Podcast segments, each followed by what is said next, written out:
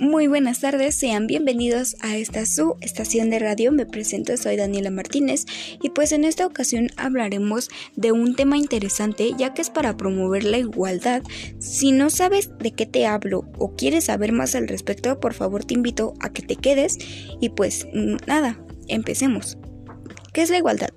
La igualdad es el trato idéntico que un organismo, Estado, empresa, asociación, grupo o individuo les brinda a las personas sin que medie ningún tipo de reparo por la raza, sexo, clase social u otra circunstancia plausible de diferencia o para hacerlo más práctico es una ausencia de cualquier tipo de discriminación.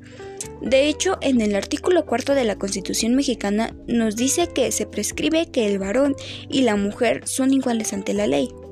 La igualdad de género es un derecho ya que es un principio constitucional que estipula que los hombres y mujeres son iguales ante la ley, que es lo mismo que nos brinda el artículo cuarto, lo que esto significa que todas las personas sin distinción alguno tenemos los mismos derechos. Por supuesto que aquí entra el estereotipo, ya que es sobre una persona o un grupo de personas que comparten ciertas características o cualidades. Los estereotipos son todas aquellas imágenes aceptadas por la mayoría de un grupo social y que se caracterizan por ser estructuradas y pues nada. Este es un pequeño tema que pues me llamó muchísimo la atención y pues quería compartírselo con ustedes y pues gracias por escucharme y pues nos vemos en la próxima. Hasta luego.